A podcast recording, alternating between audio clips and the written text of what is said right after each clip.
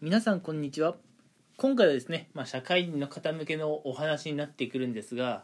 皆さんはね社内恋愛ってものに、えー興味とかあったりしますでしょうか？うん。まあ先日ねこれもまた面白いアンケートがあったようでまああの新入社員がね社内恋愛に対してどれだけ興味を持っているかっていうねうんアンケートがあったようなんですよ。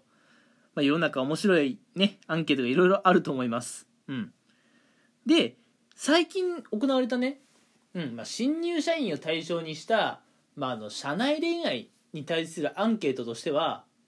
まあ、結構前のめりな方とかね、あるいはまあ、ちょっとだけでも興味があるという方をね、まあ、含めると、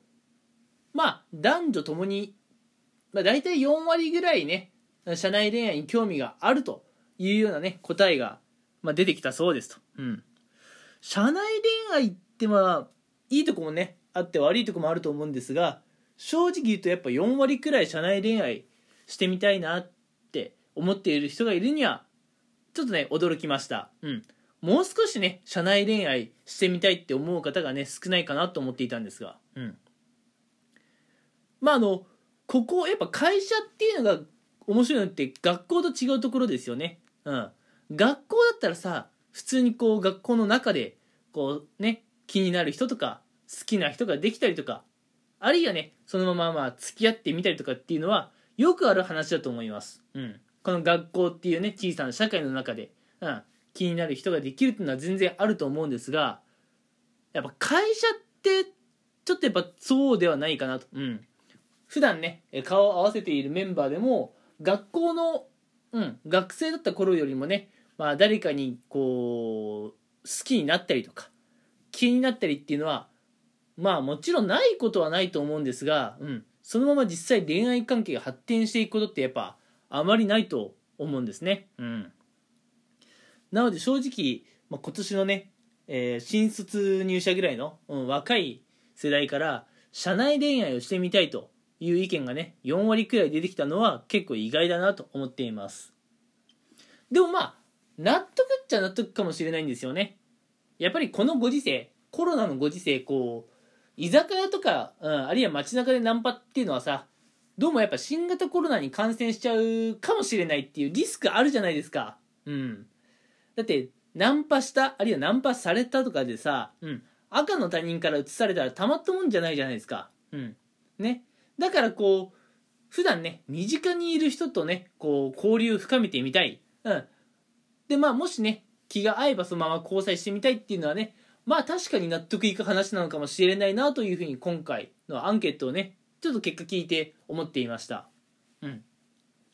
また社内恋愛っていうのはねわざわざ遠くにね相手を探しに行かなくていいっていうメリメリットはね確かにあるかなとは思います。皆さんはどうでしょう？社内恋愛って結構興味あったりするんでしょうかね？うん。社内恋愛いいところもあればまあ悪いところもあるとは思うんですけどね、まあ、今回はとにかくね社内恋愛のいいとこだけを見ていこうかなと思うんですがうん。やっぱ社内恋愛ってなるとまあ同じ業界とかね、うんまあ、同じ仕事をしているっていうこともあってこう仕事上のね相談とかも非常にねパートナーの方にしやすいんじゃないかなっていうのはあると思います。うん。まあ仕事のね相談がしやすいっていうのもあるし、うん、自分のことをねやっぱりこうプライベート以外のだから仕事のね場面でも自分のことを分かってくれてるっていうのはね確かにいいのかもしれないですね。付き合う相手としては、うん、よくこうやっぱ男女が付き合うとさプライベートのことはね,、あの一緒に過ごしていくうちに分かっていくかもしれませんが仕事の時ってやっぱ相手のこと分からないじゃないですか。職場が違うとかねやっている仕事が違うと相手はお仕事の時まあどういう表情をしながら仕事しているんだろう仕事に対してどういう情熱を持っているんだろうってやっぱ分かんないですよね。でもその点やっぱ社内恋愛だと仕事をしている様子も見れたりするのでうん。まああこの人はプライベートではこんな感じだけどお仕事の時はこんな感じなんだっていうまあ同じような顔かもしれませんしなんかね表と表と裏って言ったら違うかもしれないけど2つのね顔をうまくね使い分けているかもしれないと、うん、そういうところをね、まあ、見ることができるっていう意味でもね社内恋愛っていうのは結構まあ興味深いというか、え面白いのかもしれません。うん。まあ、今回のこのラジオ配信で、まあ、何をお話ししたいかっていうとですよ。まあちょっと、まあ、私的には意外だったんですけど、えー、新卒入社の方は結構ね社内恋愛に対して前向きだったりね興味を持っている方が、まあ、意外にも多かったなというところなんですけれども冷静に考えてみるとやっぱ若い社員がこう会社の中でのね恋愛に、まあ、興味があるっていうのは、まあ、当然っちゃ当然なのかなというところです。うん、でこの社内恋愛もねまあ悪いところに目がいっちゃうっていう方もいるかもしれないんですがやっぱいい点っていうのもありますよねっていうところで、うん、やっぱ仕事上の相談がしやすいとか、うん、仕事をしている時のね、まあ、あの相手の様子が見れるとか、うん、まあそれはあの束縛的な意味ではなくて仕事をしている時ってね、うん、どんな感じなんだろうっていうまあ興味ですね、うん、まあそういったところ見れるっていう意味でもやっぱ社内恋愛っていうのは結構楽しかったりね面白かったりするもんなんでしょうか。うん。もしね社内恋愛に関して何かこう知っていることうん実は私も社内恋愛していますとかあるいはしてしていましたとかね。何か、えー、あればうん